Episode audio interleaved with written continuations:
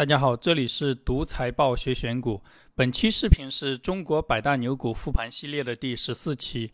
那本期我们复盘的公司是隆基股份。我们先看一下隆基股份上市以来的股价走势。隆基股份第一次上市是二零一零年，申请在深圳交易所上市，但是因为它跟自己的第一大客户有关联交易的问题，上市失败。第二次上市是二零一二年，在上海交易所上市成功，上市至今九年时间，累计涨幅是六十二倍，年化收益率百分之五十五。同时期上证指数涨了一点五倍，年化收益率百分之五。那这张图是隆基股份上市以来的股价走势和期间最大回撤幅度。这家公司股价最大回撤发生在二零一五年股灾的时候，股价从最高点最多跌去了百分之六十四。隆基股份目前是全球最大的单晶光伏制造企业，这家公司几乎凭借一己之力降低了整个光伏发电组件的成本。那它是怎么做到的？我们今天就来了解一下这家公司。那本期视频由以下四部分组成：第一部分是隆基股份的业务和行业简介；第二部分是隆基股份历年股价涨跌幅和财务数据复盘；第三部分是隆基股份投资价值测算。本期视频会讲一个新的估值方法，顺带还会讲一个对冲基金的投资策略。最后一部分看一些行业数据，简单判断一下这家公司的未来。那这里要声明一下，视频中所有的内容都仅作为案例讲解使用，不作为任何人的投资建议。我们打开龙基股份二零二零年的年报，首先看到的是公司业务概要。公司致力于推动低碳能源变革，长期专注于为全球客户提供高效单晶太阳能发电解决方案，主要从事单晶硅棒、硅片、电池和组件的研发、生产与销售。下面的图还介绍了公司产品在光伏产业链中的位置。隆基股份除了最上游的多晶硅材料自己不做，其他环节包括单晶硅棒、硅片、电池片、组件。地面发电站、屋顶发电站，公司都在做。最上游的多晶硅材料，虽然他自己不做，但是他有参股通威股份的一些项目。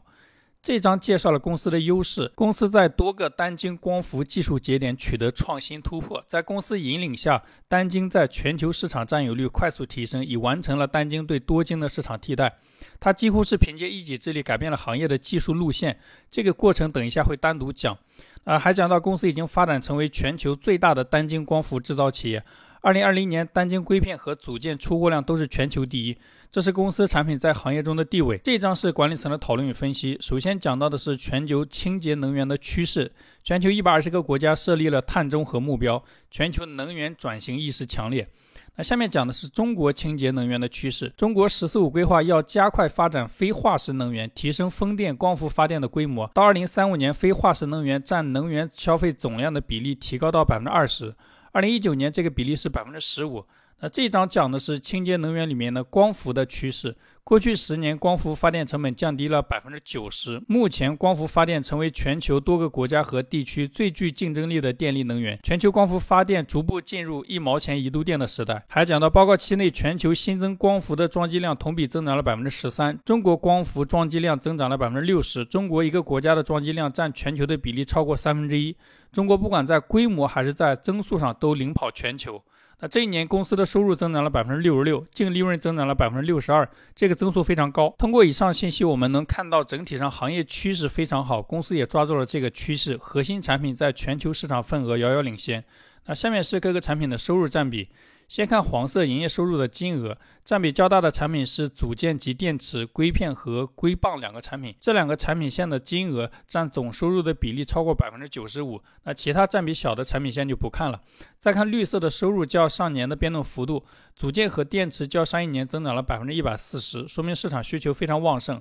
硅片和硅棒收入较上年增长了百分之十二，增速比较一般。这里主要因为它很多原材料是给自己用的。红色部分是各个产品的毛利率较上年的变化，两个主要产品的毛利率都在下降。公司年报里披露是因为原材料涨价导致的。这张是公司在不同国家和地区的收入，从收入金额看，中国占了百分之六十，其他国家和地区占了百分之四十。这是各项业务的成本占比。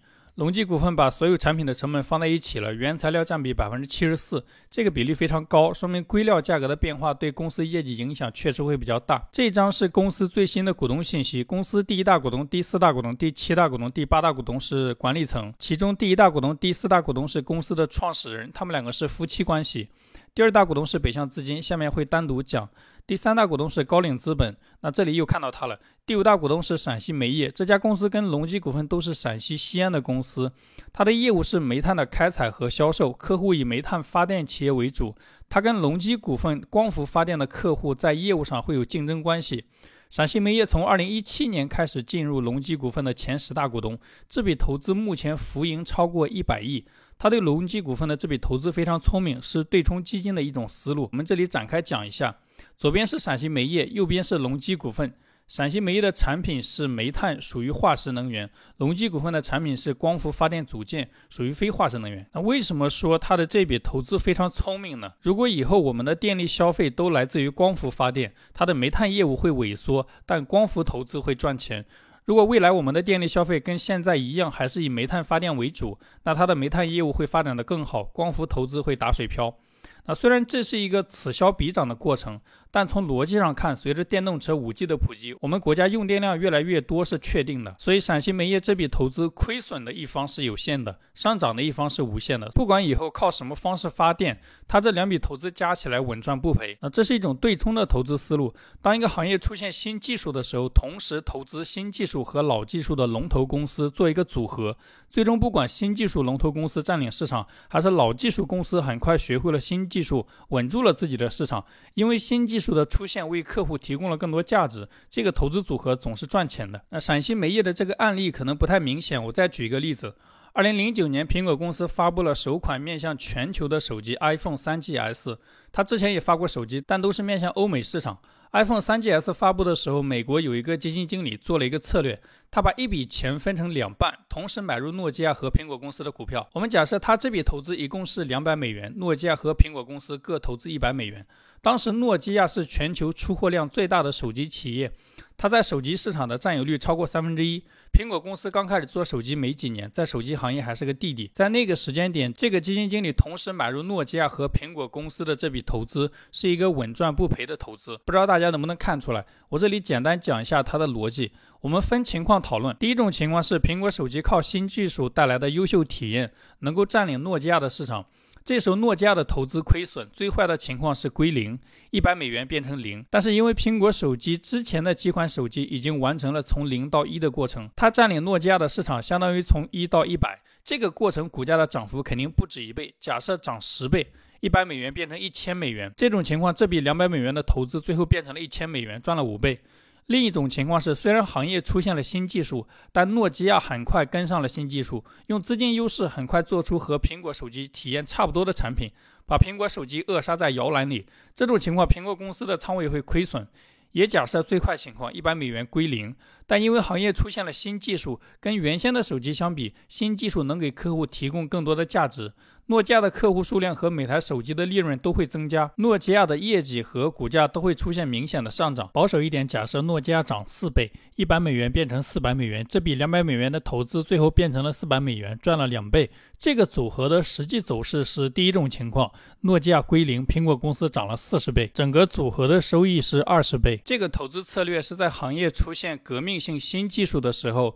因为新技术给客户提供了更多价值，新技术也会吸引新的客户，整个行业蛋糕变大。同时买入新技术和老技术的龙头公司，不管最终哪家公司靠新技术占领了原先的市场，整个投资组合都能赚钱。这种组合本质上相当于买了一个低成本的新技术看涨期权。类似的还有新能源汽车和燃油汽车，上汽不怎么涨，但比亚迪涨了很多。传统电商和社交电商，阿里不怎么涨，但拼多多涨了很多。从这些案例我们能看出来，投资不一定有风险，有一些投资思路是稳赚不赔的。这里扯远了，我们回到隆基股份的股东部分。隆基股份第六大股东是一个投资大佬，他从二零一八年进入隆基股份的前十大股东，浮盈也是超过百亿。剩下的都是一些机构，这里就不看了。下面我们看一下股东里的管理层，公司的创始人李振国和李喜燕他们是夫妻关系，是大学同学。李喜燕的信息比较少，这里主要看李振国。李振国出生于一九六八年。一九八六年在兰州大学读物理专业，学的是半导体材料研究。一九九零年，李振国大学毕业之后，分配到陕西华山半导体材料厂工作，这是中国最早的半导体材料企业之一。李振国的工作内容是拉单晶硅棒，这个东西切成片之后可以做半导体的材料，也可以做光伏发电的硅片。李振国的这个工作为他之后的创业积累了技术经验。李振国工作两年之后，觉得国企收入太低，辞职跟老婆一起创业。他做了很多业务，但不怎么赚钱。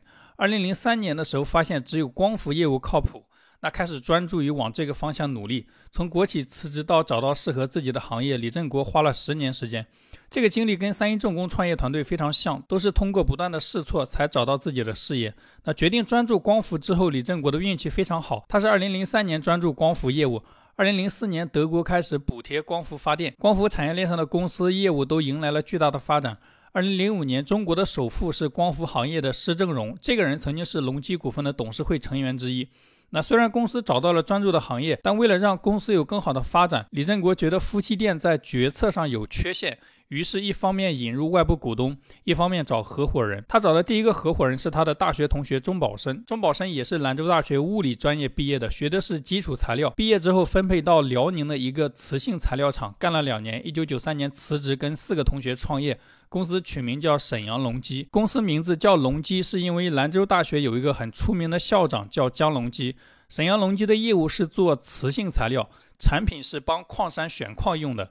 用磁性材料帮矿山从一堆石头里面选出含矿量较高的矿石。钟宝生创业做得非常顺，做了十几年，一直担任沈阳隆基的董事长和总经理。我查了一下，这个公司还在，而且做得非常好，在全世界都有业务。二零零六年的时候，李振国跟钟宝生讲了光伏行业的前景。钟宝生辞掉了沈阳隆基的职位，加盟李振国。这个时候，李振国把光伏公司的名字改成了西安隆基股份。钟宝生加盟隆基之后，帮隆基股份确定了公司的技术路线。虽然都是做光伏产品，但不同公司有不同的技术路线。就跟做快递一样，有的公司是顺丰，有的公司是圆通。最开始选择的路线不一样，最后会差很多。当时光伏发电的硅片主要有两种路线，一种是隆基选择的单晶硅片，比较小众；一种是主流的多晶硅片，那是当时客户的主要需求。单晶硅片的缺点是制作工艺比较复杂，导致价格高；优点是纯度高，吸收太阳能的效率高。多晶硅片的优点是工艺简单，价格低，但吸收太阳能的效率低。打个比方的话，单晶硅片相当于手机充电里面的快充，充电速度快，但是价格贵；多晶硅路线相当于普通充电器，充电速度慢，但是价格便宜。快充虽然看着贵，但每次充电帮你省时间，长期看肯定划算。隆基股份选择这个路线，是因为李振国的第一份工作是做单晶棒，做单晶硅片是他的专业擅长。这个路线除了隆基股份，还有中环集团也在做。中环集团的总经理叫沈浩平，也是兰州大学物理专业毕业的，比李振国早几年毕业，是李振国的学长。他是国内公认的光伏领域的技术大佬。这两年，中环集团在做规格更大的硅片，同样的面板，发电效率更高。最近股价走的比隆基股份还强。多晶硅片工艺要求没那么高，不需要创始人有半导体的经验。像以前的通威股份、比亚迪走的都是这个路线。通威股份上市的时候是养鱼的，做鱼饲料。他的老板年轻时候应该没有读过书，赚钱了去北大读 MBA。读书期间写了篇论文，研究不同能源的优缺点，才进入到光伏行业。因为没有半导体经验，他很自然选择了工艺更容易的多晶硅片。也因为他的老本行是养鱼的，他的很多光伏发电面板都建在鱼塘上，这都是路径依赖。我们之前复盘比亚迪年报的时候，比亚迪刚上市也做光伏业务，他做光伏业务也是多晶硅片路线。但他是在行业好的时候加大投资，行业差的时候减少投资，一直在光伏行业里面追涨杀跌。现在年报已经不提这个业务了。那扯远了，我们再回到隆基股份的管理层。钟宝山加盟隆基股份之后，帮公司确定了单晶硅片的技术路线。当时单晶硅片的市场份额不到百分之十，成本太高，客户不愿意用。隆基股份选择了一条难，但是他觉得正确的道路。隆基股份的管理层认为，光伏发电最重要的是效率，成本是有办法降下去的。他确实想了非常多的办法去降低单晶硅的成本，包括自己定制设备、改进硅片的切割方式。二零一四年还收购了下游公司，直接做发电组件。这些努力效果也很明显。现在单晶硅片的市场份额超过了百分之九十，那隆基股份部分产品的市场份额也做到了全球第一。隆基股份市场份额的提升，除了这两位，还离不开另外一位合伙人李文学。二零一零年的时候，隆基股份公司规模越来越大，李振国和钟宝生都是技术出身，管理经验有限，员工多了，在管理上出现瓶颈。他们想到了老同学李文学，李文学也是他们的大学同学。他毕业之后一直在一家国企工作，用了二十年时间，从基层员工做到集团董事长、总经理、党委书记，身兼数职，有非常丰富的管理经验。二零一零年加入隆基股份之后，负责公司的生产和运营。李振国懂技术，钟宝生定战略，李文学负责生产运营，把一个高效率、高成本的技术做到了高效率、低成本，几乎凭借一己之力降低了光伏发电组件的成本，都是非常优秀的企业家。这张是北向资金持有隆基股份的比例变化。蓝色是公司的股价变动，红色是北向资金的持股比例。最新的数据，北向资金持有公司百分之十一的股份，最近一直在增持公司的股份，持股比例创了历史新高。这张是管理层的薪酬和持股，主要管理层全部持有公司股份，薪酬普遍在一百五十万到三百万之间。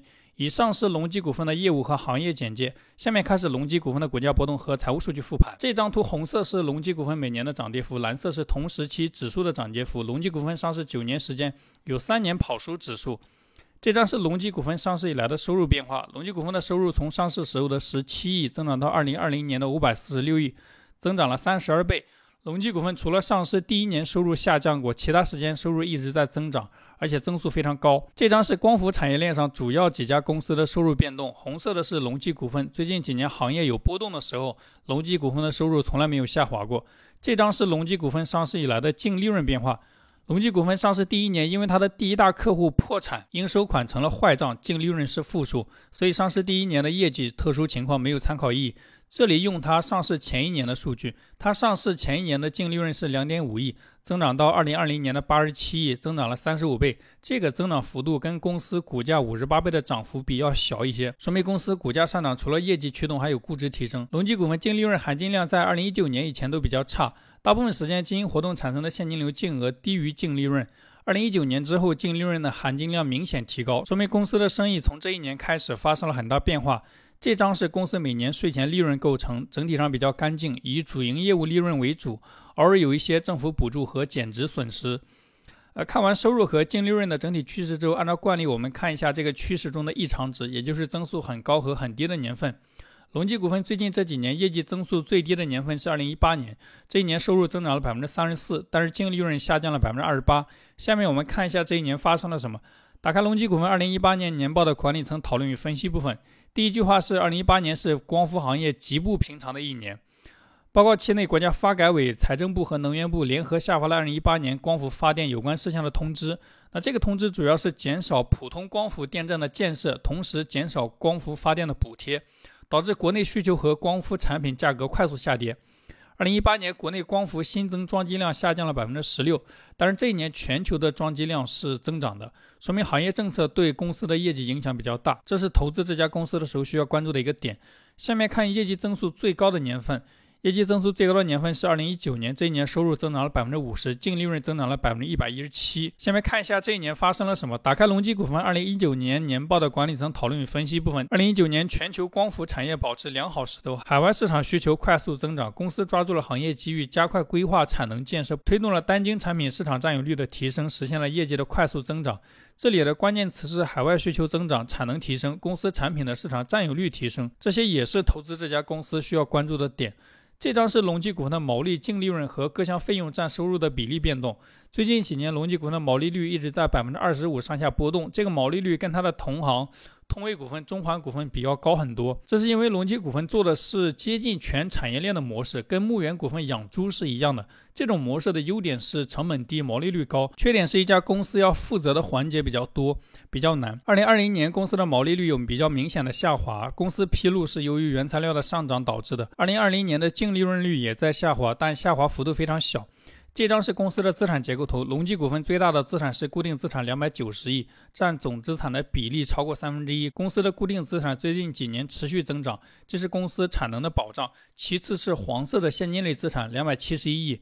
占比第三的是应收款一百一十五亿。注意应收款的趋势，最近两年并没有明显的增长。结合前面看到的收入数据，收入大幅增长的同时，客户赊账没有增长，说明行业比较景气，客户付现金比较积极。这张是公司的负债和股东权益结构图，占比最大的负债是蓝色的应付类科目，两百二十一亿，主要是应付货款。这跟隆基股份的生意模式有关系，它搞全产业链模式，它的上游供应商要么是创始人自己的公司，要么是自己参股，账。期可以给的比较宽松，隆基股份的有息负债是七十九亿，远低于前面看到的现金类资产两百七十一亿。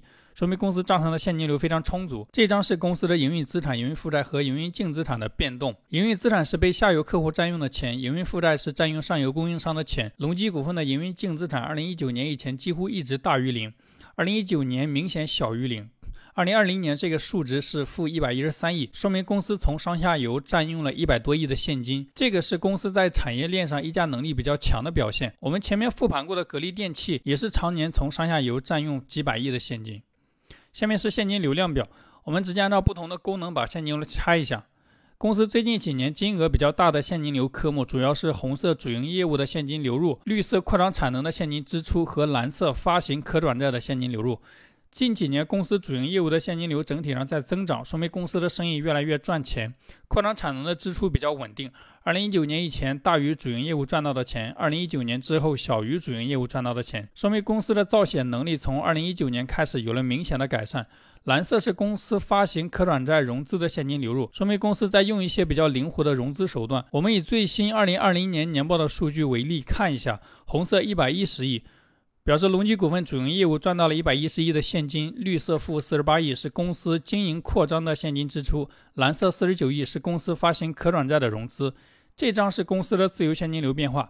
前面已经有多个财务指标显示，二零一九年是公司生意的一个分水岭，公司的自由现金流也从二零一九年开始明显转正。这两年赚到的现金已经把之前很多年投入的现金全部赚回来了，说明公司开始有了很强的造血能力。这也是二零一九年之后公司股票价格涨幅很大的原因之一。这张是公司的资产质量和估值数据图，公司最近几年净资产收益率在百分之二十左右，属于比较高的水平。二零二零年公司的净资产收益率百分之二十七，这个数值跟贵州茅台已经差不多了。公司的估值之前一直比较低，二零二零年以前市盈率长期在二十倍以下，二零二零年市盈率四十倍，是最近五年的新高。以上是公司的股价波动和财务数据复盘。下面简单看一下这家公司的投资价值，因为判断这家公司投资价值的时候会用到一些行业数据，所以最后两部分放到一起讲。那先看行业数据，行业数据参考的是国家发改委能源研究所的光伏发展报告，报告里面内容比较多，我们这里简单看几个数据。有兴趣的可以关注同名公众号“独财报学选股”，回复“光伏”获取报告的完整版。这张是不同发电方式未来的发电量趋势，其中分布光伏、集中光伏、陆地风电。是有确定性增长的，增长空间大概是五年翻倍，十年四到五倍。最后一行给了光伏行业的数据，到二零二五年，光伏发电量占当年全社会用电量的百分之九，这个比例现在是百分之五，比例非常低。这张是不同发电方式的成本趋势，其中光伏、陆地风电的成本下降是有确定性的。按照隆基股份管理层的预测，光伏发电成本大概十年后能再降低一半。这张是全球能源消耗中电力的占比趋势，因为人类使用能源不一定要用电，比如说燃油车烧油。如果以后新能源汽车成了主流，全球对电力的需求肯定增加，这个对光伏发电也是有利的。